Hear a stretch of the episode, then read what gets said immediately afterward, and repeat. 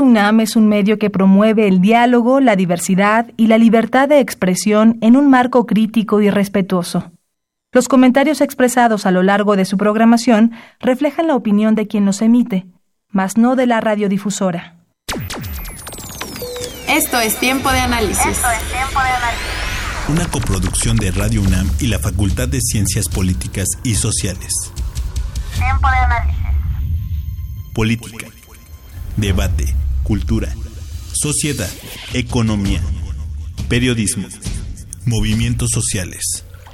Opina, debate, discute, analiza. Tiempo de análisis. Un espacio donde con tu voz construyes el debate.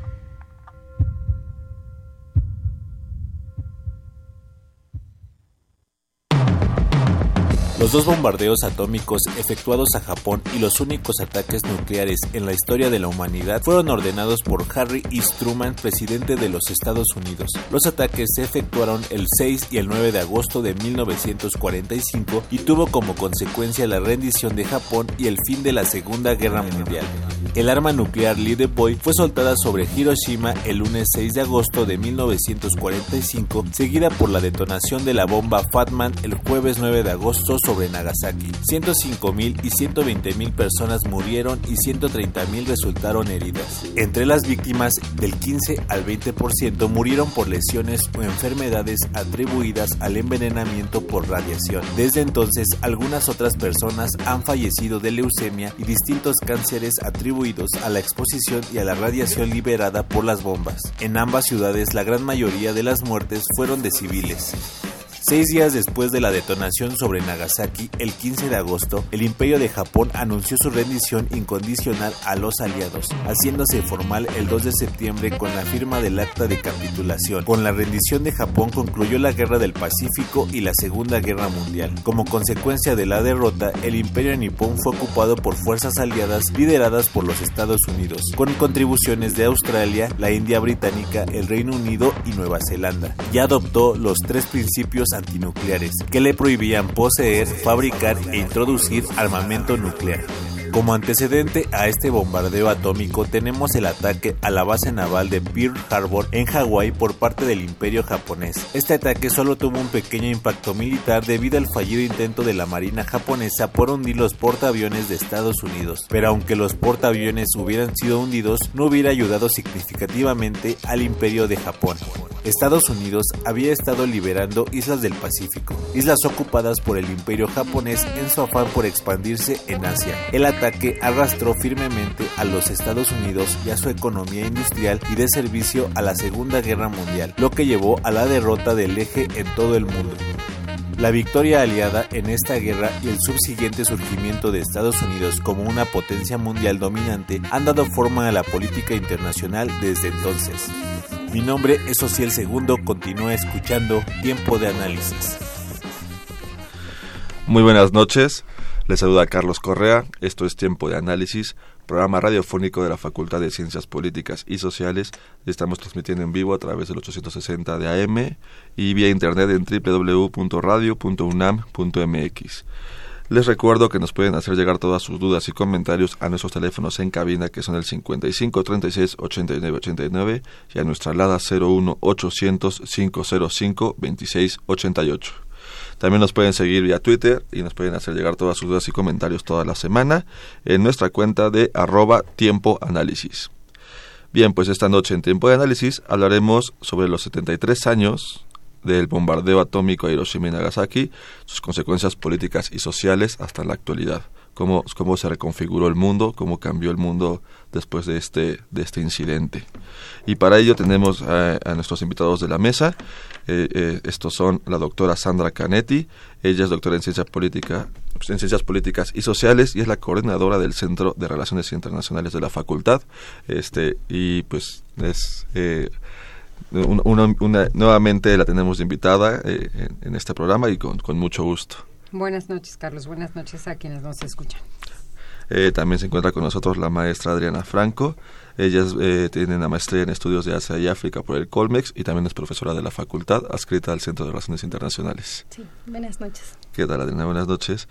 Y tenemos a, a, a Irving Rico. Él acaba de terminar sus estudios de maestría en, en, Relaciones Internacionales y también él es profesor de la, de la facultad, adscrito al Centro de Estudios en Relaciones Internacionales. Exactamente. Muchas gracias, Carlos. Muy buenas noches a todo el auditorio. Nada más como nota, eh, yo estaré nada más aquí eh, moderando la mesa unos minutitos, en lo que se integra... Eh, Jimena Lezama, que es nuestra conductora de la noche, pero ya saben que aquí en la ciudad con, con, con, el tráfico uno no, no puede medir bien los tiempos, entonces eh, yo estaré nada más aquí unos, unos minutitos, solo poniendo en la mesa eh, quizá algunos puntos como contexto para que, comience el análisis.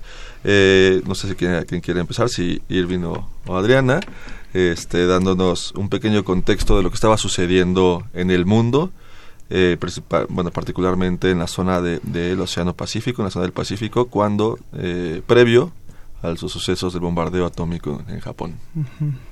Bueno, sí, gracias. Eh, creo que, como ya lo, lo mencionaban en la introducción del programa, es importante entender que los sucesos eh, del bombardeo atómico en 1945 no responden a una condición solamente, eh, digamos, no responden a una condición inmediata eh, perteneciente solamente al fin de, o a lo que marcaría el fin de la Segunda Guerra Mundial y el inicio tal vez de la, de la Guerra Fría a partir de 1945, sino que hay que entender que la Guerra del Pacífico significaba un asunto estratégico de vital importancia para todo el proyecto geopolítico de Estados Unidos, que hay que decir, en ese momento se estaba ya consolidando como, como la superpotencia o una de las superpotencias más importantes de toda la historia y que pues a partir de los intereses eh, imperialistas de Japón en ese momento veía amenazada justamente esta zona estratégica, este espacio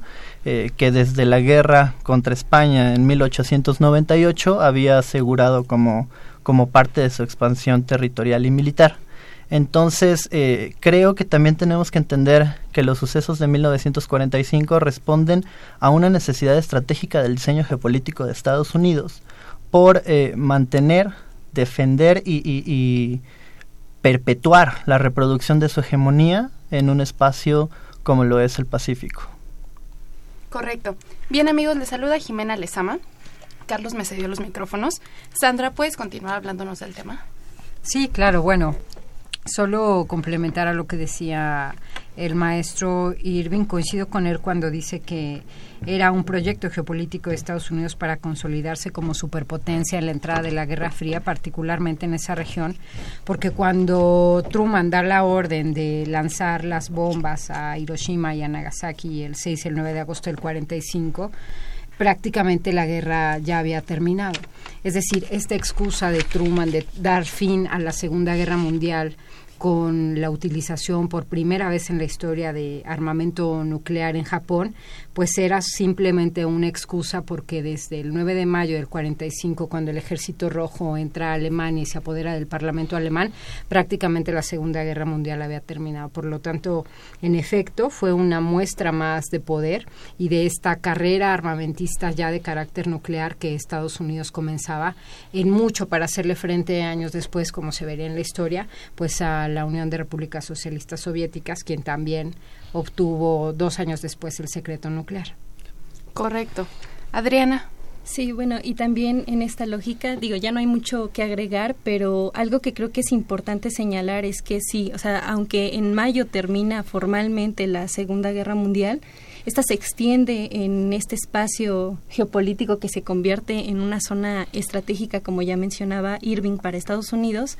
O sea, la continuación de la guerra en esta zona eh, se debe justamente a esa importancia, la importancia que adquiere esta zona para que Estados Unidos pueda desplazarse, moverse a partir de, ciertos espacios estratégicos. Y Japón efectivamente era una zona eh, muy específica que se tenía que, retomar si se quería tener el control de la zona, porque era la potencia imperial de, de la región, ¿no? Incluso eh, después, cuando Estados Unidos empieza a imponer ciertos, ciertas condiciones a Japón tras su rendición, pues muchos de los países de la zona no lo veían mal justamente porque la potencia que estaba reprimiendo en la zona eran los japoneses.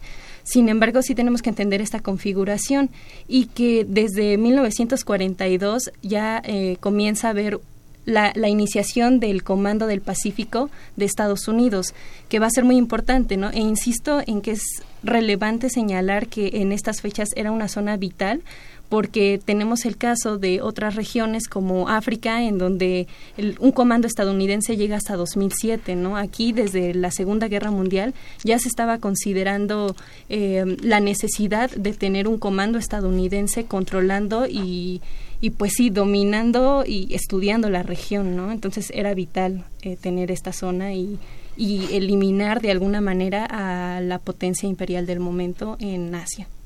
Correcto. Ahora, en este sentido, eh, mucho se cuestiona o se pregunta por qué Hiroshima y por qué Nagasaki si no eran militarmente un objetivo.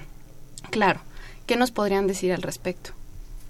Yo creo que no del todo, es decir, Japón era importante por las razones que Adriana e Irving expusieron hace atinadamente hace un momento. Pero por ejemplo, Hiroshima sí era una ciudad industrial y militar, prácticamente era una ciudad en donde se almacenaba armamento, prácticamente toda la flota japonesa, las tropas estaban ubicadas en esa región, en la ciudad de Hiroshima. Nagasaki no, pero Nagasaki, recordemos que no era precisamente la zona que querían bombardear. La primera opción era la ciudad de Kokura, pero al estar el clima poco apto para soltar la bomba y tener la precisión que se necesitaba tener, fue que Nagasaki dentro del proyecto de, bombardeo fue la segunda opción, pero Hiroshima sí era relativamente una ciudad industrial y militar en donde se almacenaban prácticamente pues muchas armas del, del ejército japonés. Correcto. Sandra, este, perdón, Adriana. Sí, que al pensar en dónde lanzar esta segunda bomba si habían considerado cuatro ciudades. Una de ellas, ya la mencionó Sandra, era justamente Kokura, eh, pero también estaba Kioto, ¿no? Que ahí hay algunos debates en por qué no Kioto e, incluso el hecho de que les gustara la belleza de la ciudad y determinar que no fuera e, en esa zona, pero también estaba la ciudad de Niigata considerada para, para la explosión de esta bomba. Pero sí, como señalaba Canetti, eh, pues la, la cuestión del clima generó o bueno hizo que al final la decisión fuera justamente Nagasaki que era o sea sí estaba considerada Nagasaki dentro de estos planes pero no era una prioridad Nagasaki. De hecho por ahí se menciona en algunos textos que Kioto era en efecto la primera opción antes que Kokura y Nagasaki, pero se dice que fue una ciudad en donde pasó la luna de miel un importante general estadounidense y que le tenía como cierto aprecio. y que por eso fue que se desvió en este sentido el lugar de bombardeo y pues después de Kokura, dadas las inclemencias, pues fue Nagasaki el 9 de agosto. Correcto. Sí, bueno, creo que también sí es eh, importante mencionar en este sentido que efectivamente se tomaron varias eh, consideraciones para decidir cuáles iban a ser los objetivos en donde, en donde se lanzaron las bombas, pero tampoco hay que pensar que había un control absoluto o había un conocimiento absoluto de cuál iba a ser la capacidad destructiva de, de estas bombas, ¿no? Entonces, eh, por supuesto que, que lo que lo que se vio y lo que históricamente estamos ahora analizando es que fue una cuestión verdaderamente terrible, pero creo que también los costos políticos de haber lanzado estas bombas tal vez en un espacio, digamos, más eh, políticamente estratégico, como tal vez la capital del imperio, del imperio japonés en ese momento, hubiese sido, eh, pues, mucho más alto el costo político de la legitimidad de una hegemonía que se estaba consolidando en ese momento en el sistema mundial aunque de todos modos hay que señalar que, o sea, en ese momento el 80% de la población estadounidense apoyaba, ¿no? Consideraba que era necesario y que había estado bien la acción.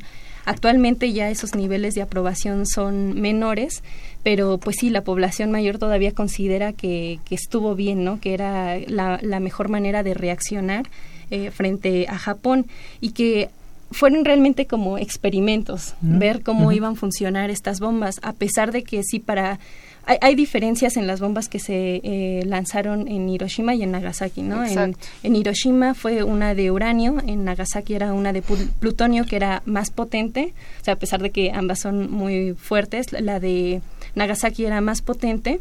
Y en, en este sentido, eh, pues sí, eh, esta bomba había sido ya probada anteriormente en el desierto de Nuevo México.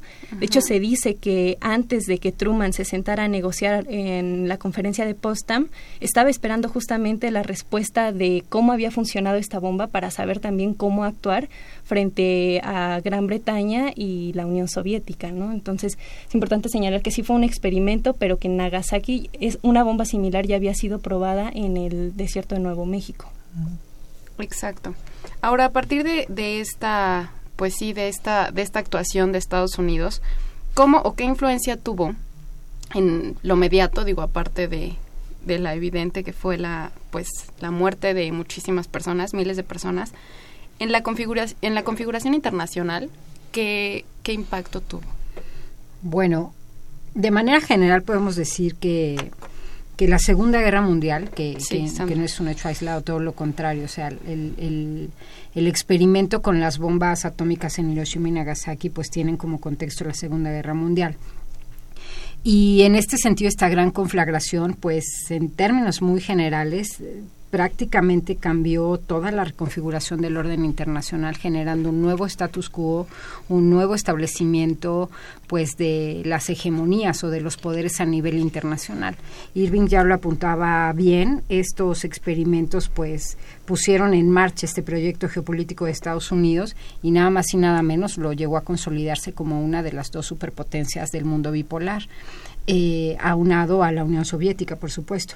Pero a nivel, a nivel digamos, eh, menor, si hablamos de consecuencias en el inmediato, pero mediano, incluso largo plazo hasta la fecha, pues en Japón también hubo eh, secuelas importantes que hasta el día de hoy son evidentes.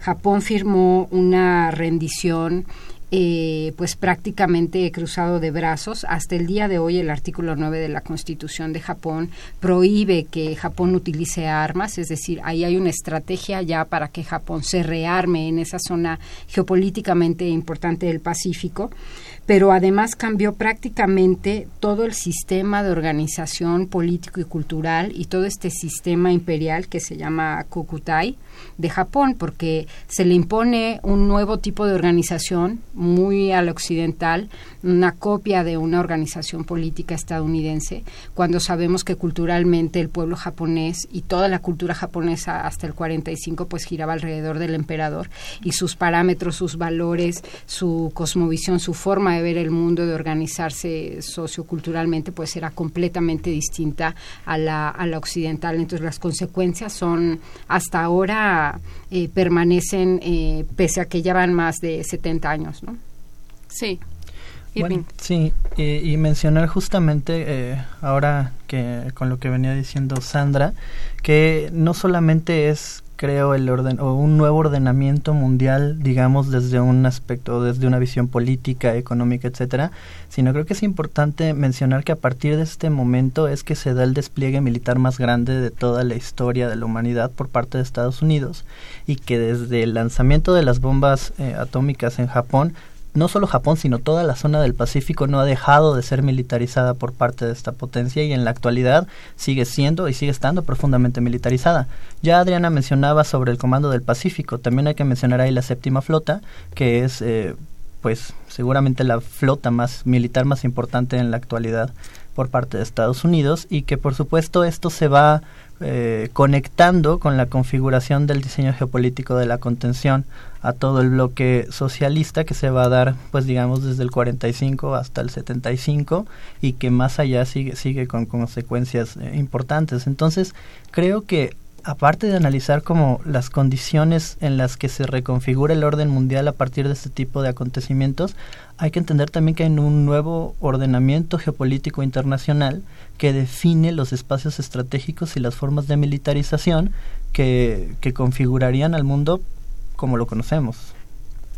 Correcto, Adriana. Siguiendo un poco esta línea que mencionaba Irving sobre la militarización y que bueno, a partir de aquí también empieza una carrera armamentista entre las dos superpotencias y que esta eh, además va, va a tener ya el factor nuclear, ¿no? Justamente con se prueban estas bombas en el 45, en el 52 se prueba la bomba de hidrógeno, pero eh, siguiendo este enfoque también de cómo se va desplegando militarmente Estados Unidos en la zona, después de la Segunda Guerra Mundial empieza a haber un despliegue de bases militares de manera impresionante, ¿no? Antes de la Segunda Guerra Mundial no había bases militares por obvias razones, por lo que ya se ha mencionado también aquí.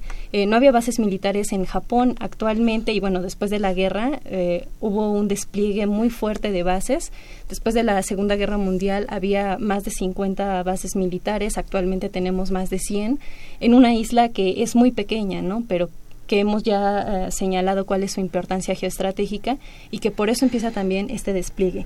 Otra de las cuestiones es que durante la Guerra Fría las políticas de disuasión y contención entre los diferentes bloques, el socialista y el capitalista, pues eran importantes y Japón justamente, bueno, el lanzamiento de la segunda bomba, la de Nagasaki, creo que no solamente era para generar la rendición de Japón, sino justamente también para mostrar al mundo que Estados Unidos tenía esta capacidad nuclear y entonces justamente para disuadir y contener a cualquiera que se pudiera oponer, ¿no? Aquí en específico a la Unión de Repúblicas Socialistas Soviéticas.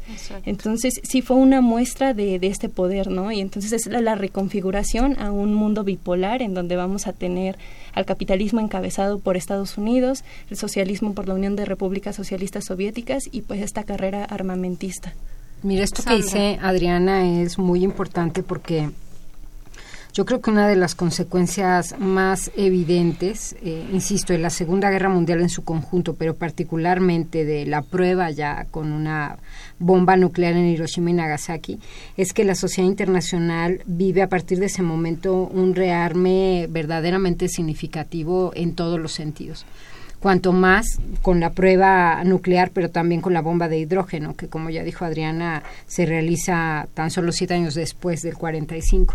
Y esto es importante porque todo este contexto post Segunda Guerra Mundial e inicios de la, de la Guerra Fría, prácticamente se institucionaliza, o sea, se legitima a través de instituciones todo este aparato militar que van a encabezar las dos superpotencias que ya tienen el secreto nuclear, ¿no? Solo para mencionarte, se forman varias alianzas militares alrededor del mundo.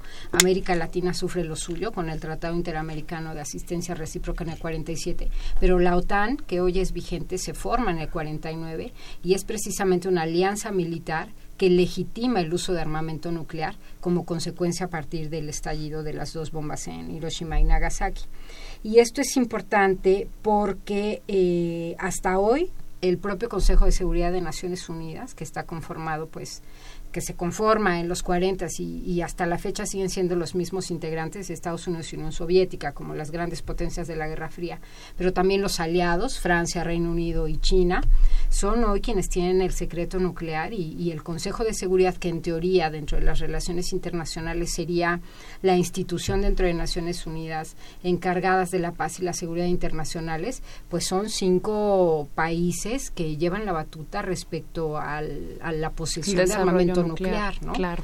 Entonces, las consecuencias en realidad del estallido de las dos bombas, pues es esta manifestación de poder, de hegemonías, de equilibrio de poder, pero hasta la fecha, pues siguen persistiendo alianzas militares y, por supuesto, el mantenimiento de ojivas con carga nuclear a nivel mundial, que aunque son menos que las que se vivieron en, en la Guerra Fría, que las que hubo en la Guerra Fría, pues son más potentes, ¿no? Porque, por ejemplo, la, la bomba de de Hiroshima era de 13 kilotones y ahora las ojivas nucleares, de, la carga es en megatones, ¿no? Entonces puede haberse reducido el número, pero en realidad el impacto es muchísimo mayor. mayor. Totalmente. Bien, bueno amigos, pues nos vamos a una cápsula del CONAPRED y regresamos a tiempo de análisis. México es un país con gran diversidad de personas nuestra sociedad está constituida por diversos grupos y diversas minorías que por prejuicios, ignorancia, estereotipos o elementos religiosos y culturales son discriminados, vulnerados y violentados de diversas formas. Estos grupos van desde mujeres, grupos religiosos, grupos étnicos, personas con discapacidad, migrantes y adultos mayores, solo por mencionar algunos. Pero, ¿qué es la discriminación y cómo afecta a la vida de las personas que sufren estos actos? La discriminación es una práctica cotidiana que consiste en dar un trato desfavorable o de desprecio inmerecido a determinada persona o grupo, que a veces no percibimos, pero que en algún momento la hemos causado o bien recibido.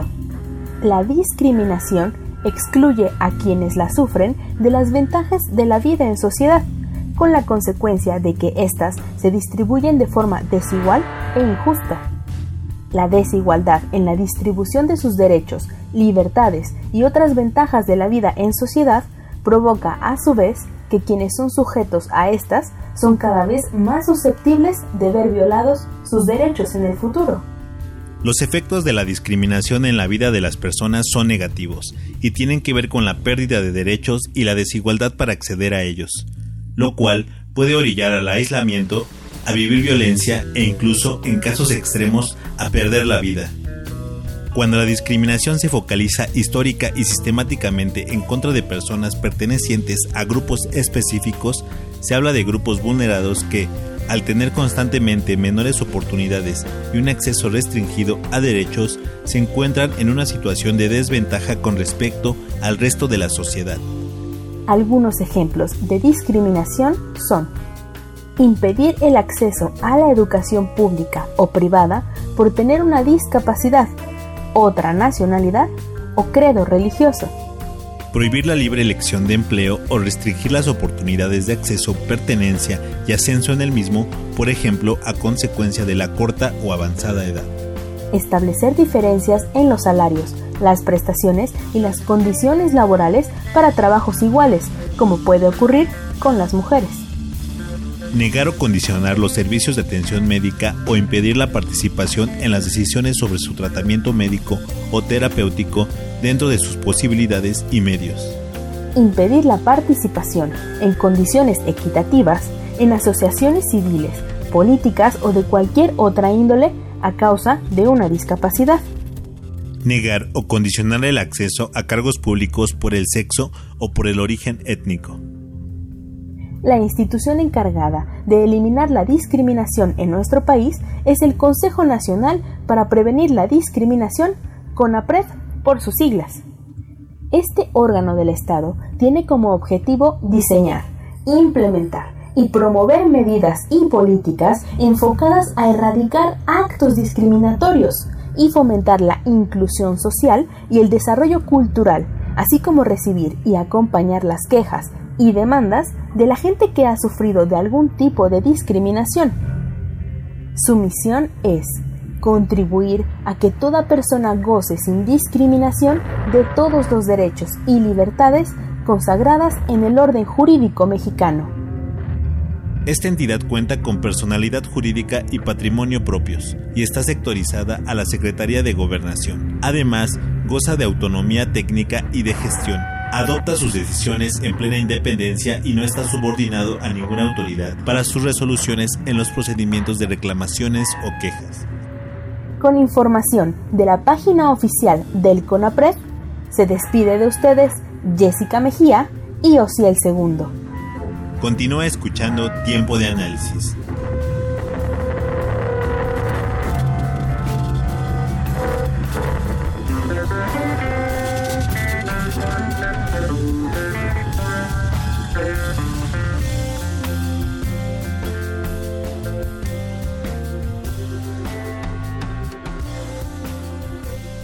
Listo amigos, regresamos a tiempo de análisis. Estamos hablando sobre los 76 años del bombardeo atómico de Hiroshima y Nagasaki. Las consecuencias políticas y sociales que esto trajo. Les recuerdo nuestros teléfonos en cabina son el 55 36 89 89 y la alada 01800 50 52 68 8. También nos pueden escribir o hacer llegar sus comentarios en arroba. Bien, pues hablábamos justo de todo el contexto, lo que generó, en ese entonces, el bloque, o más bien los dos bloques que se formaron a partir de la culminación de la Segunda Guerra Mundial, y ahora nos vamos, o bueno, vamos a dar un salto a la actualidad. esto, esta, esta, pues ya esta estalle de bombas, ¿qué fue lo que trajo las repercusiones que trajo hoy en Japón? O sea, ¿qué podemos decir de eso? Adriana. Pues una de las consecuencias, digo, en la actualidad, como mencionábamos antes del corte, es que hay una fuerte militarización por parte de Estados Unidos y que con el artículo 9 en la Constitución se prohíbe justamente que tenga Fuerzas Armadas Japón, ¿no? Entonces ha habido actualmente muchos debates y discusiones en torno a eso, es decir, eh, decidir si van a rearmarse de alguna manera y también qué va a suceder con las bases militares y con todos los eh, efectivos militares estadounidenses que hay, ¿no? Porque ha habido muchos casos denunciados sobre violaciones incluso. Eh, entonces, el debate de mantener estas tropas, de mantener esas fuerzas en el territorio japonés, pues están actualmente muy en boga en, en el país. Sí, y que en este contexto, por ejemplo, eh, es algo que, que, resulta bastante, bastante complicado, bastante complejo de tratar. Por ejemplo, eh, durante el gobierno anterior de Estados Unidos, en la administración de Barack Obama, se buscó o se enunció la posibilidad de desmantelar varias bases militares en territorio japonés, entre ellas, por ejemplo, la base de Funtema, en Okinawa, que es de las principales del Comando del Pacífico. Hay que decir, desmantelarles no, no para que Estados Unidos deje su presencia militar en la región, sino para traducirla en otro tipo de presencia con bases militares con otra tecnología, eh, reforzando las flotas, por ejemplo, etcétera. Eh, y esto también derivado del gran costo que significan las bases militares en tierra para Estados Unidos y de los reclamos y protestas que ya mencionaba Adriana, por, por ejemplo. Sin embargo, eh, también hay registrados por caso eh, protestas dentro de la misma isla de Okinawa, en este caso, eh, dentro, dentro de Okinawa en favor de, de, la base militar, es decir, de que no se, se quite la base militar, porque también hay que entender algo que es el hecho de que la militarización no solamente implica condiciones geopolíticas de control de espacios y control de territorios frente a otros competidores, sino que también produce sujetos, produce vidas, produce otras formas de entendimiento de, de, de la realidad y pues produce empleos, produce eh, materialidades que hacen dependientes a la gente también de esa presencia. Entonces es, es muy eh, irónico incluso pensar que como hay protestas para que se salgan, también hay protestas para que no se salgan. En ese sentido vemos la profunda forma de dominación que implica el que haya bases militares en estos territorios, porque ya no nada más tiene que ver con lo territorial directamente, sino que tiene que ver con toda la producción de una sociedad o la producción de un imaginario en una sociedad Exacto. que ahora depende en buena medida de la presencia de la dominación en su territorio. Bien, bueno, pues a partir de, de esto, o sea, de, de, esta, de, sí, de este hecho histórico, los países con programas nucleares en la actualidad, ¿cuál es el panorama que tienen? Sandra. Bueno, eh, yo te comentaba hace un momento que una de las consecuencias de, de, de, la Segunda Guerra Mundial y de comenzar esta carrera armamentista ya con otros niveles de armamento, particularmente pues con las armas nucleares, eh, tienen consecuencias hasta, hasta la fecha. Como mencionaba, la bipolaridad hizo que en esta competencia para mantener lo que en el momento se llamó equilibrio de terror o esta hegemonía entre la potencia capitalista y la potencia socialista, pues llevaran la batuta, prácticamente la carrera armamentista despegó. Pero no solo estos dos países se armaron, ya también mencionaba que fueron los aliados, Reino Unido, Francia y también China, pero en la actualidad podemos ver que también hay otros programas, hay otros países con programas de armamento nuclear importantes no en el sentido quizá de capacidad o de cantidad de en la posesión de ojivas nucleares, pero que bueno, finalmente también tienen ya la capacidad destructiva, aunque sea de corto alcance o mediano alcance del armamento nuclear. Podemos contar además de estos cinco miembros permanentes del Consejo de Seguridad, pues a India o Pakistán, a Israel y muy recientemente o lo que está muy en boga los últimos dos años prácticamente pues es Corea del Norte ya con una Totalmente. capacidad nuclear también que no es tan significativa eh, cuantitativamente, pero bueno, el hecho de que ya haya más países con secreto nuclear, pues eso apunta a una sociedad internacional altamente militarizada, pese a que en la década de los 60 particularmente en el contexto de la Guerra Fría, digamos en el punto más importante o más peligroso de la Guerra Fría, hubo también una serie de, de programas de desarme o de estrategias o de alianzas o de pactos de desarme de carácter nuclear.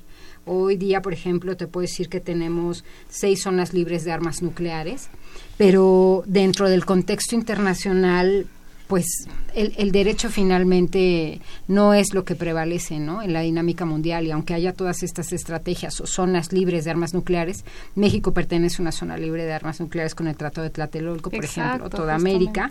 se, se firmó en 1967, el 14 de febrero, pues aunque haya estas zonas libres de armas nucleares en la Antártida, en América Latina, en el Pacífico Sur, en África, en Asia Central, pues cierto es que la dinámica de poder de la sociedad internacional tiende a no respetar estas zonas libres de armas nucleares, aunque no ha habido estallidos, pero sí va de la mano con el rearme cada vez más de armamento nuclear de varios países, ya no solo de los cinco países miembros del Consejo de Seguridad, sino de los otros que te menciono, ¿no? Correcto, nos hablabas de cifras, que tenías cifras de, de los de, los países. Ajá, exactamente. Sí, mira, según CIPRI, para el 2017, para finales de 2017, Estados Unidos contaba, cuenta con 6.450 ojivas con carga nuclear. Rusia con 6.850, Reino Unido 250, Francia 300 y China 280. Norcorea, por ejemplo, tiene entre 10 y 20, ¿no? Pero India y Pakistán andan alrededor de los 150, 150 ojivas nucleares e Israel con 80. Ahora, estos datos son de cuidado porque finalmente el secreto militar de cada país pues es muy bien guardado y obviamente estas son investigaciones eh, alternas al Estado o, o, a los gobiernos y dan un aproximado, pero es eh, muy creíble, exacto. es muy creíble que sea todavía mayor el número de ojivas nucleares en el mundo. Perdón, ¿a qué nos referimos con ojivas nucleares? A las armas, a las cabezas con carga nuclear, ¿no? Ok. Sí, y bueno, también agregar eh, a lo que ya estaba comentando Sandra, que es que hay que tener un poco de cuidado también al hablar de estas zonas libres de armas nucleares, ¿no? Porque efectivamente es algo positivo, no necesitamos, creo yo, esa capacidad eh, militar, esa capacidad nuclear, pero estas zonas libres de armas nucleares también han servido como una estrategia de control, porque haces o prohíbes que ciertos territorios desarrollen esta capacidad, mientras que las grandes potencias nucleares siguen desarrollando esta tecnología, ¿no? Entonces, no es que sea algo negativo por sí mismo, pero sí es una estrategia de control que permite tener o bueno mantener a ciertos países sin este desarrollo nuclear. Entonces, sí hay diferentes zonas eh, libres de armas nucleares, toda América Latina y el Caribe, toda África también, en Asia solo algunas regiones, la región central donde están todos los los tanes, Kazajstán, Uzbekistán, Turkmenistán, Kirguistán, Tayikistán, Mongolia también es otra zona eh, libre, pero bueno, aquí también es importante señalar que incluso de los datos que, mencionaba Canetti, que son de CIPRI, eh, algunos países no han reconocido esas capacidades nucleares, ¿no? O sea, Israel, aunque se sabe o se, se dice que tiene esta capacidad nuclear, no se ha afirmado realmente que la tenga. Y no se habla mucho de esto, pero Sudáfrica también tuvo un programa nuclear, ¿no? Este programa nuclear terminó después de, del aparte, pero había un programa nuclear en Sudáfrica y también justo por eso se promueve la zona libre de armas nucleares en el continente africano, con Pelindaba, que, es una región que está muy cerca de Pretoria, eh, justo cuando ya se, se cancela este programa. Y, y bueno, o sea, la capacidad, las capacidades nucleares o volviendo un poco a la cuestión del lanzamiento de las bombas, creo que demuestra cómo se dan estas estrategias, estas diferentes formas de violencia para mantener el control en el sistema internacional. Porque algo que tampoco se menciona, y ahora que estaba mencionando esta cuestión de África, bueno, Sudáfrica en específico, pero podríamos preguntarnos también de dónde salió el uranio para que estallara la bomba en Hiroshima, ¿no?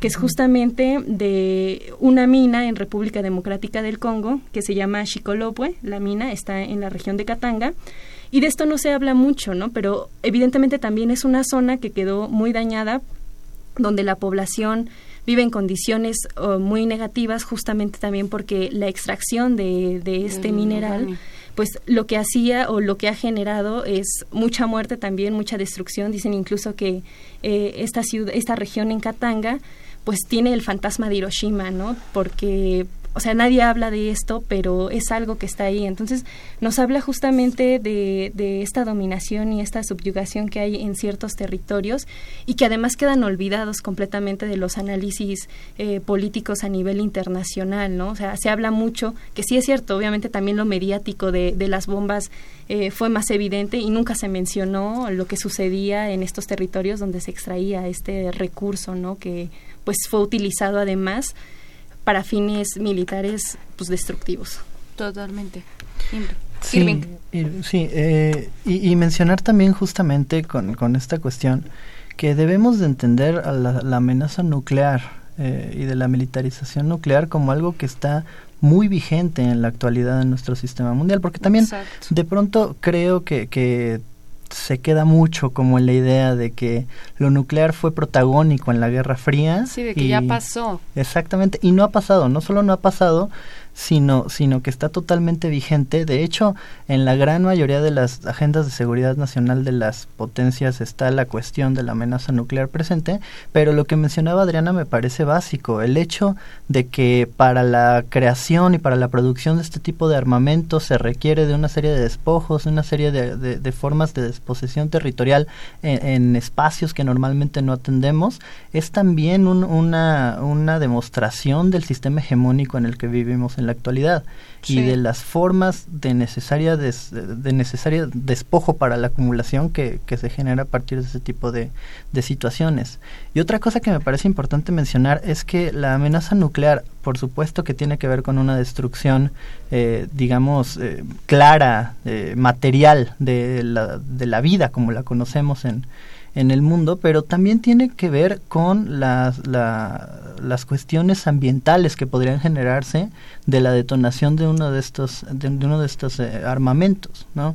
Eh, Las consecuencias ambientales que, que se han vivido de las detonaciones de Hiroshima y de Nagasaki siguen presentes o han seguido presentes en algunos casos hasta nuestros días. Y, y pensar en la detonación de alguna de las ojivas de las que Sandra ya hablaba implicaría también acercarnos a a una profundización de la crisis ecológica por la cual ya estamos alcanzando los límites planetarios. Entonces creo que tenemos que asumirla como una amenaza global de profundísima importancia en todos los sentidos de la seguridad internacional mundial. Totalmente. Sandra. sí, solo eh, lo que menciona Irving eh, me recordó precisamente que las víctimas, los muertos tanto de Hiroshima como Nagasaki, que fueron alrededor de 250 mil entre los dos, Hubo muertos inmediatos, que fue aproximadamente el 50-60%, pero no debemos olvidar que la catástrofe que genera el estallido de una bomba nuclear es inmediato, pero también a largo plazo. Es decir, el resto de la población, más de 100.000 personas, murieron tiempo después por envenenamiento por la radiación, por leucemia, por varios tipos de cáncer. Y hasta la fecha las generaciones de toda esta zona pues están teniendo consecuencias precisamente por la radiación de las, de las bombas. Aparte del impacto ecológico, eh, hace ya casi un año en la facultad tuvimos la fortuna de, de tener a un Ibakusha, que es una persona bombardeada, literal significa eso, son sobrevivientes de Hiroshima Nagasaki, él se llama Yasuaki Yamashita, y nos narraba de manera muy dolorosa cómo él vivió el estallido en Hiroshima y cómo muchos de sus vecinos murieron no inmediatamente, no por un cáncer diagnosticado, pero sí por inanición, por ejemplo, porque es tanta la radiación que se genera a kilómetros a la redonda que nadie podía acercarse, nadie quería acercarse siquiera para darles alimento o agua, ¿no? Entonces a esta crisis ecológica pues hay que sumarle una crisis humanitaria de gran envergadura que pese a más de 70 años pues hoy todavía la gente lo, lo recuerda y lo que dice Irving, ¿no? Pese a eso, pues la cuestión del rearme a nivel internacional pues es más vigente que, que nunca, ¿no? Lamentablemente. Totalmente. Adriana. Sí, y en ese sentido también, ahora, por eso son tan importantes o ahorita es tan relevante los debates que hay entre Irán y Estados Unidos, ¿no? Con esta cuestión del, del acuerdo, de que Estados Unidos se sale y que pues están ahí como en, en el juego, porque al final seguimos bajo este dilema de la seguridad en el cual parece que bueno, el dilema de la seguridad lo que señala es justamente que uno, un Estado necesita armarse para poderse defender y disuadir a los enemigos de atacarlo, ¿no?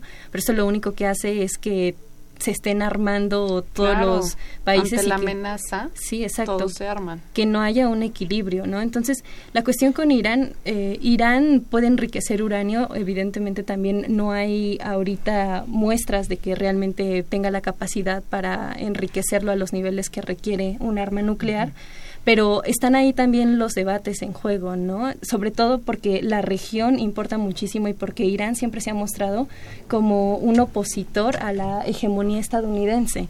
Entonces, eh, en ese sentido también es eh, importante señalar que algunos autores, por ejemplo, consideran que si Irán lograra desarrollar estas capacidades nucleares, podría haber un equilibrio en la, en la zona, justamente porque Israel tiene armas nucleares y porque Israel es un gran aliado de Estados Unidos y que, que él tenga las capacidades nucleares y, y militar en la zona, pues genera un desequilibrio, ¿no? Pero aquí volvemos a estas dinámicas en donde eh, sería armarse, según para tener más seguridad, pero bueno, estamos viendo que realmente el hecho de tener más armas no proporciona mayor seguridad, ¿no?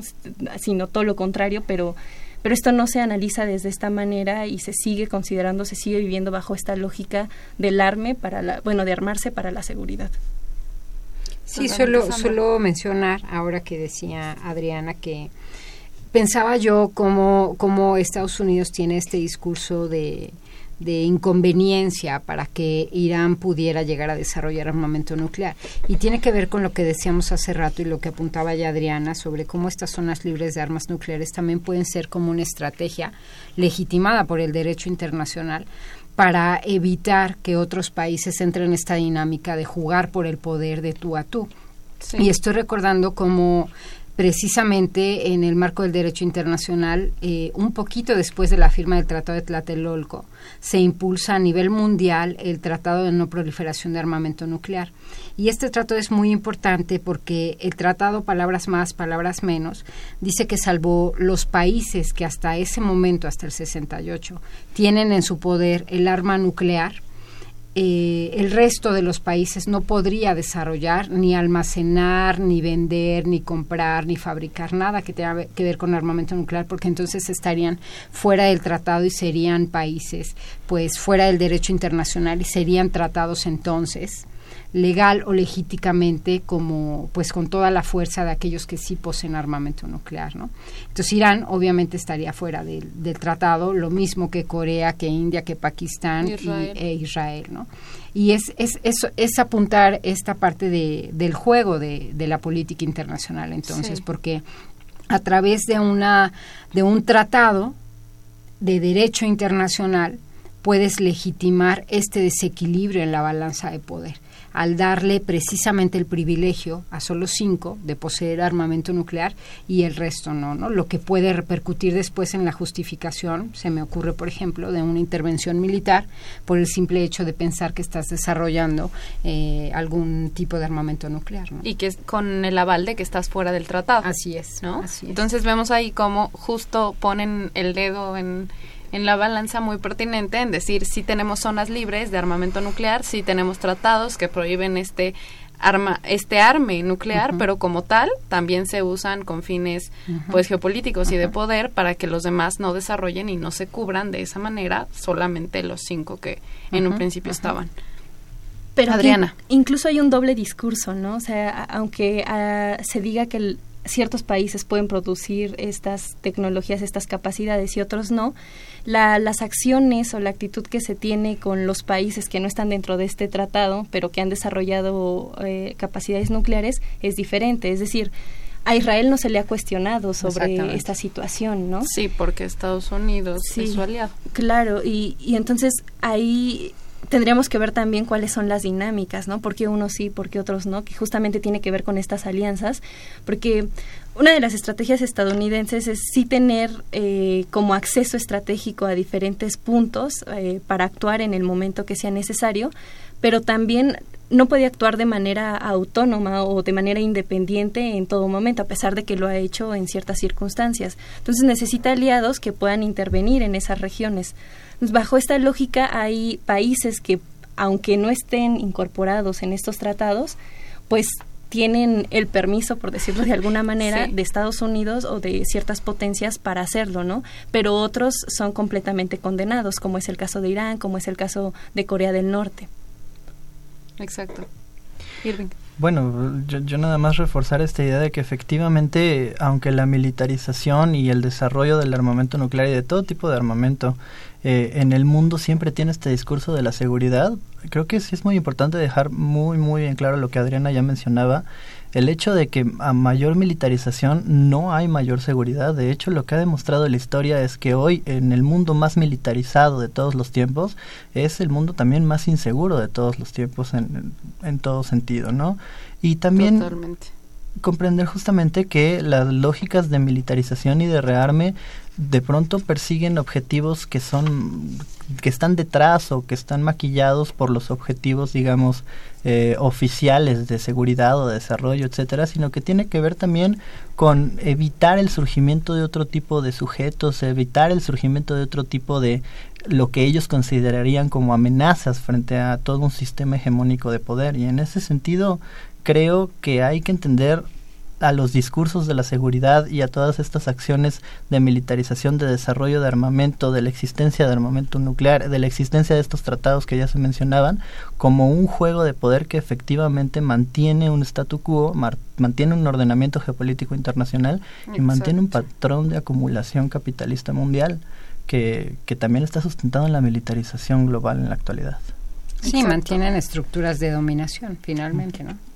Totalmente, Adriana y que creo que actualmente también tenemos que ver. Hablábamos justo cuando estábamos desarrollando las cuestiones de la, de la Segunda Guerra Mundial y todas las consecuencias, mencionábamos que hacia el Pacífico comenzaba a ser una zona muy relevante para los intereses estratégicos de Estados Unidos y bueno, también de, de Rusia. Bueno, en ese momento la Unión de Repúblicas Socialistas Soviéticas, pero Creo que sí es importante señalar que actualmente la región sigue teniendo una importancia muy, muy fuerte, ¿no? Y que ahora quizá eh, el actor que tiene más relevancia o que le preocupa más a Estados Unidos es justamente China. Eh, la zona se está convirtiendo en una zona altamente militarizada, aunque desde antes ya lo era, pero ahora vemos una mayor presencia de China, ¿no? Que está construyendo incluso como islas que son bases o que pueden servir de bases, eh, islas artificiales, y que algo que creo que tenemos que tener también muy en cuenta es que eh, actualmente se está organizando un, bueno, se están organizando ejercicios militares entre China y los países de la Asociación de Naciones del Sudeste Asiático. Estados Unidos, a, través del Comando Pacífico, que ahora también se incorpora, eh, o bueno, se, se reconoce en el nombre la incorporación incluso de, del sur de Asia con India, ahora es Indo-Pacífico. Eh, Estados Unidos tiene ejercicios militares acá, pero China también ya está implementándolos y llevándolos a cabo, ¿no? Entonces aquí hay que ver cómo se va a dar la dinámica entre estos dos actores en la región. Sí, bien, les di un comentario de una persona en el auditorio que nos dice, él es Jorge de la delegación Cuauhtémoc, y nos comenta que él considera injusto el costo de las armas atómicas, la expansión del negocio de la industria militar y además el riesgo que representa para que desaparezca la humanidad, ¿no? Que es justo de lo que hemos estado hablando. Bien, pues yo les pido que nos vayamos ya en un minuto a nuestras conclusiones. El programa se fue muy rápido. Y les pido que seamos breves y en un minuto podamos darle un comentario final al auditorio. Irving. Claro, pues yo lo que recomendaría es que este tipo de, conmemoraciones o de eventos como, como lo, de, lo que, de lo que estamos hablando hoy nos tiene que recordar no solamente de cómo se fue configurando históricamente nuestro mundo, sino cómo se está debatiendo actualmente el poder en el mundo y que justamente con, con el comentario que Jorge nos hacía, que es un mundo tremendamente injusto que es un mundo tremendamente inseguro y que siempre somos las personas, son las personas de esos territorios, eh, de los más olvidados, de los menos observados, de los, de los menos atendidos, las que pagan las consecuencias de estas grandes dinámicas de poder. No porque estemos hablando de potencias mundiales, de condiciones geopolíticas, de espacios estratégicos, nos tenemos que olvidar de que al final de cuentas son los sujetos los que están sufriendo en carne propia todo este tipo de dinámicas y, y, que de eso depende en buena medida todo este ordenamiento geopolítico internacional y todo el orden mundial en su conjunto. Entonces creo importante siempre leer esto en clave territorial, en clave espacial, pero también en clave social, para no, para no pasar por alto el sufrimiento de quienes están siendo más perjudicados. Totalmente. Adriana. Yo en esa misma línea y para ser muy breve también por los tiempos, pues hay que recordar, ¿no? La memoria es fundamental justamente para lograr cambios de este mundo tan injusto que ya hemos comentado, que incluso en el auditorio se, se señala que el mundo es injusto pues hay que recordar lo que ha sucedido para buscar alternativas que realmente nos beneficien a, a todos, ¿no? O a, o a, la mayoría. Este sistema no lo hace, este sistema es desigual, es injusto. Entonces, tenemos que recordar este tipo de actos atroces justamente para construir algo mejor. Totalmente. Sandra. Pues sí, simplemente conmemorar, como dice Irving, estos lamentables acontecimientos y, y, pensar que todo este desvío de grandes, de enormes recursos económicos, humanos, medioambientales a la producción de, de armamento, pues en realidad están mermando o están demeritando otros esfuerzos importantes que se tendrían que hacer en la sociedad mundial. No sé, estoy pensando en los grandes niveles de pobreza, por ejemplo, de injusticia social, de desplazamientos humanos, precisamente por proyectos de corporaciones que se dedican a cuestiones militares frente a pues a la militarización del mundo, ¿no? Y me quedo con esta parte de, de hay que generar conciencia para cambiar esta visión militarista de la seguridad y poder construir entonces sociedades más, más justas y menos destructivas. Bien, pues le recordamos al auditorio, me quedo igual con esto que concluyeron los tres. Pensemos que hablar a 73 años de este lanzamiento de las bombas atómicas en Japón, pensar que hablamos de esto no para solamente conmemorar la fecha y decir, ah, pues ya otro año más, no, sino para, una, ver que este problema es vigente o que estos acontecimientos tuvieron repercusiones que nos, eh, nos persiguen hoy en día y seguramente nos seguirán persiguiendo.